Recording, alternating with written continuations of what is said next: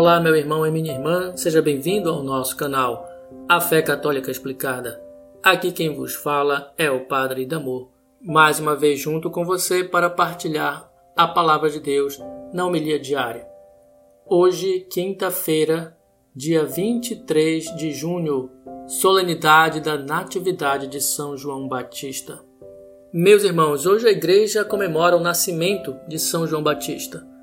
Além da Virgem Maria, ele é o único santo cujo nascimento se comemora na liturgia da igreja. Ele é um santo consagrado pela devoção popular desde o quarto século, porque seu nascimento já configura uma espécie de Natal antecipado.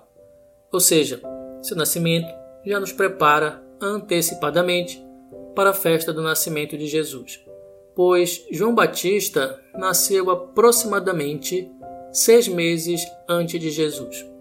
As Escrituras nos mostram que São João Batista foi repleto do Espírito Santo desde o ventre materno e por isso é considerado mais do que um profeta, porque, pelo batismo que ele realizava às margens do Rio Jordão, muitos foram levados à conversão.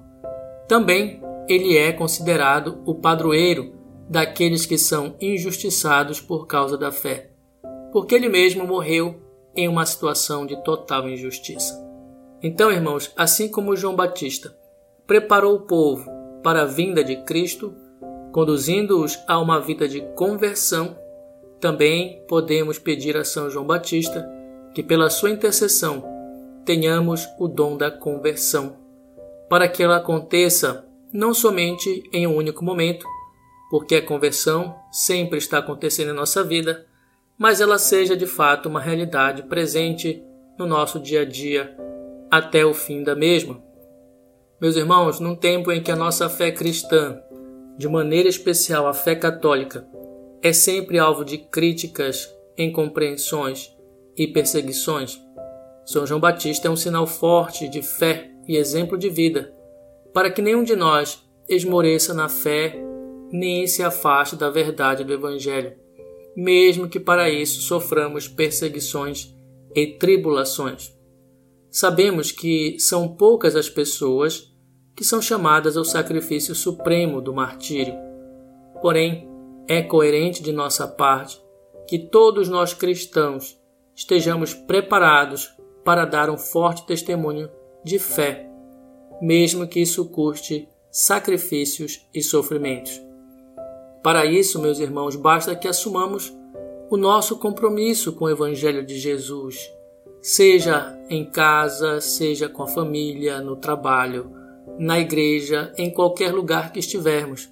Precisamos estar dispostos a doar a nossa vida no compromisso que abraçamos. Enfim, meus irmãos, o martírio não deve ser buscado por ninguém, mas dele não se deve fugir. Jesus mesmo disse que não devemos ter medo daqueles que matam o corpo.